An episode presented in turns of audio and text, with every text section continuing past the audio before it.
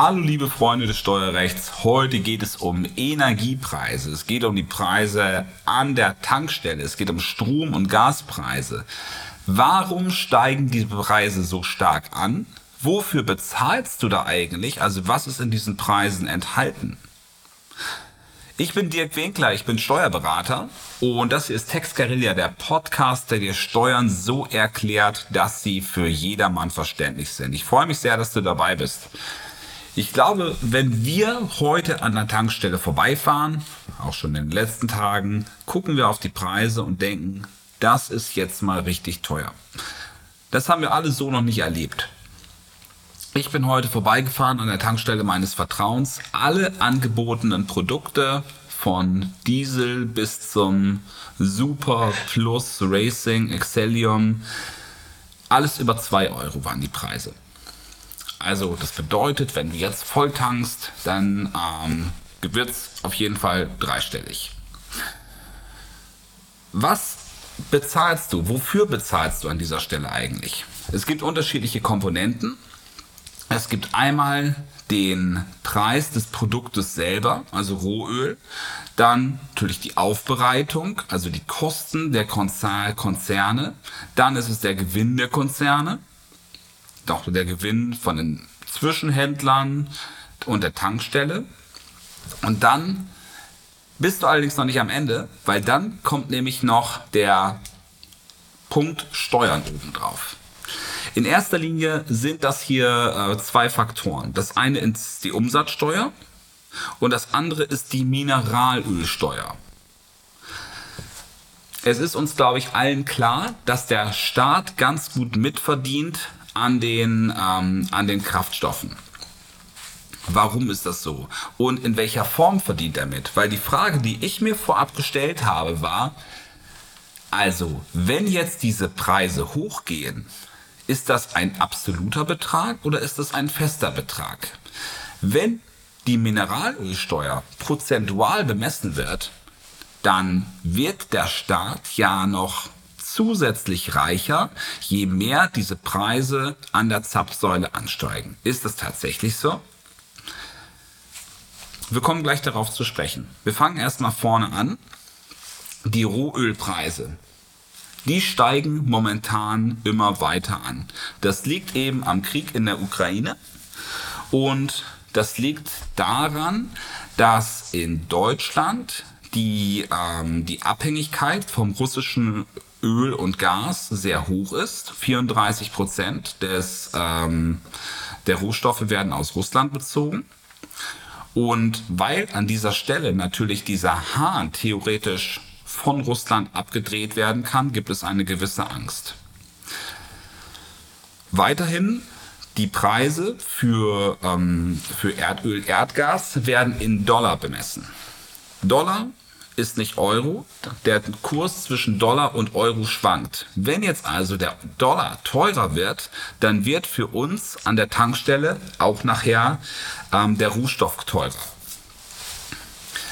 Darüber hinaus sind natürlich die, ähm, die Mineralölkonzerne, die verdienen ihr Geld aber das würde ich jetzt einfach mal nicht wirklich in die Waagschale werfen. Die Kosten sind dieselben. Ähm, der Gewinn, der an dieser Stelle gemacht werden möchte, ist auch derselbe. Die Tankstelle wollen natürlich auch was verdienen, aber die greifen an dieser Stelle nicht extra zu. Aber die werden natürlich auch nicht günstiger. Und dann kommen wir eben zum Thema Steuern nachher. Der eine Faktor ist die Umsatzsteuer. Umsatzsteuer sind 19 Prozent des, ähm, und zwar bemessen auf den Endpreis. Das bedeutet, wenn du jetzt heute für einen Liter Diesel oder Benzin 2 Euro bezahlst, dann kannst du daraus 19% rausrechnen. Rechnest also 19 durch 119 mal 2 Euro und kommst auf ungefähr 32 Cent. Das bedeutet an dieser Stelle steigt der Preis für Benzin oder Diesel, dann steigt eben auch die Umsatzsteuer, dann steigt dadurch auch die Steuereinnahme. Ich würde jetzt allerdings niemals so weit gehen zu sagen, der Staat hat ein Interesse daran, diese Preise zu steigern, um nachher mehr Umsatzsteuer einzunehmen. Weil tatsächlich, wenn dieses Geld an der Tankstelle ausgegeben wird, ist es eben auch nicht mehr für andere Sachen da, wo dann logischerweise auch Umsatzsteuer eingenommen würde. Das bringt es einfach mit sich, dass die meisten Produkte, die wir kaufen, mit 19% Umsatzsteuer belegt sind. Ne? Ob wir jetzt eben ähm, Spielwaren einkaufen, ob wir einen Computer einkaufen, ein Handy oder an der oder an der Zapfsäule einkaufen, der Klassiker oder der Standard ist, dass die Umsatzsteuer auf alle Produkte 19% beträgt. Es gibt teilweise Steuerbefreiungen, es gibt Steuerermäßigungen, zum Beispiel Lebensmittel. Ähm, darauf bezahlt man nur 7% Umsatzsteuer. Wenn man eine Wohnung anmietet, wird darauf überhaupt keine Umsatzsteuer fällig, weil eben Lebensmittel einfach ähm, besser oder günstiger sein soll oder weil man auch günstig wohnen soll.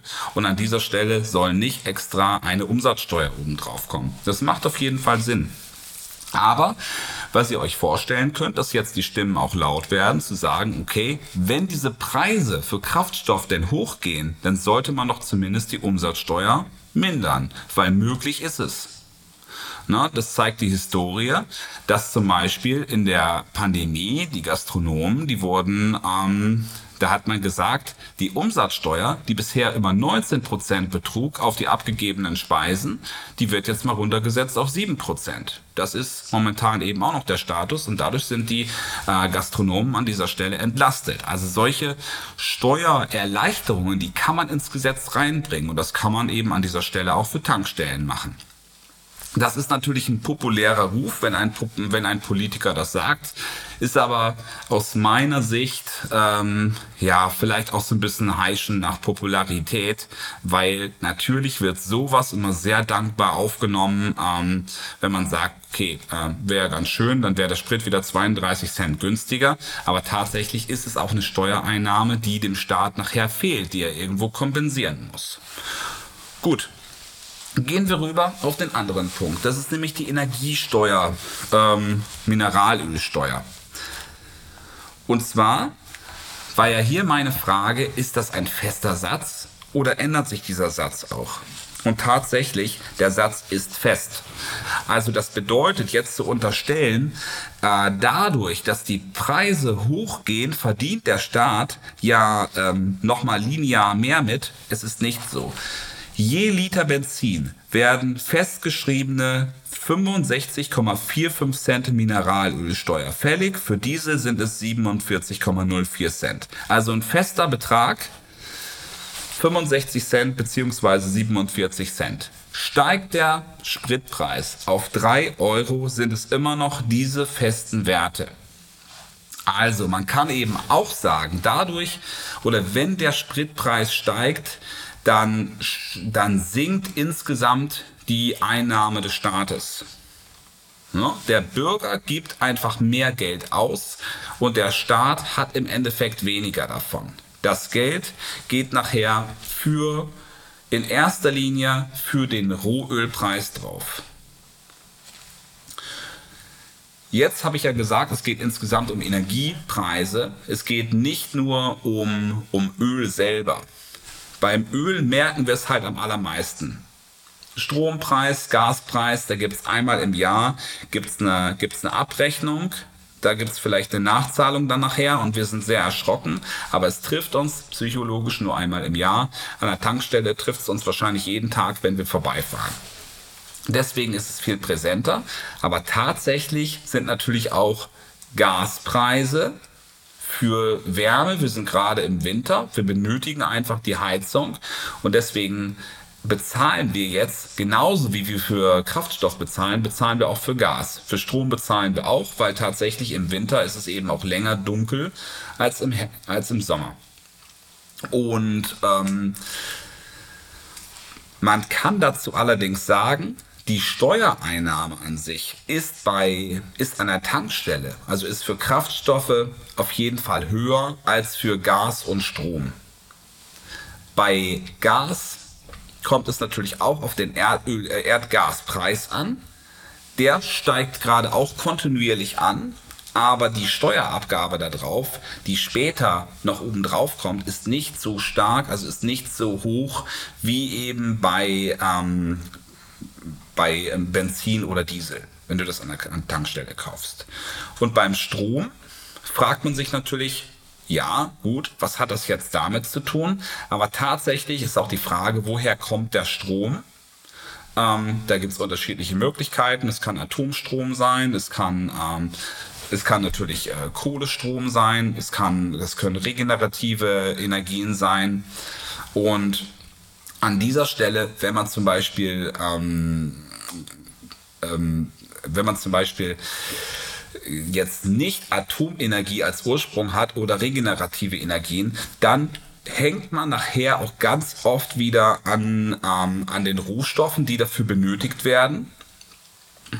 Und hängt an dieser Stelle auch wieder am Preis für Erdgas oder Erdöl. Das bedeutet, deswegen steigen die Strompreise an dieser Stelle auch an.